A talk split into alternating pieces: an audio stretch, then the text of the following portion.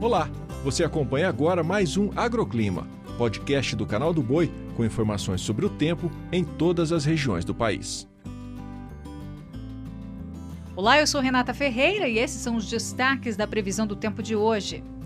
O inverno vai se despedindo e dá lugar à nova estação, a primavera, época de retorno do período úmido. Nessa nova estação, a chuva fica acima da média, desde o Acre até o Rio de Janeiro.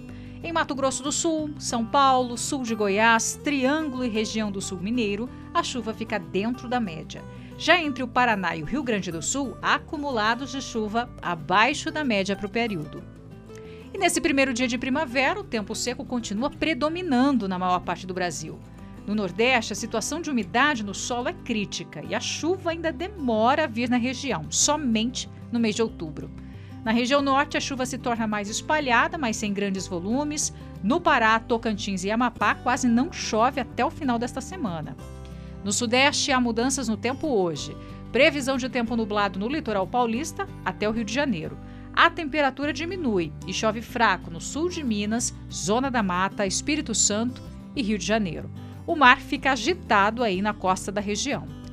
Na região sul, a chuva e os fortes temporais diminuem. Hoje, apenas previsão de chuviscos entre Curitiba e o litoral. Temos também queda da temperatura, entre 6 e 9 graus em boa parte da região.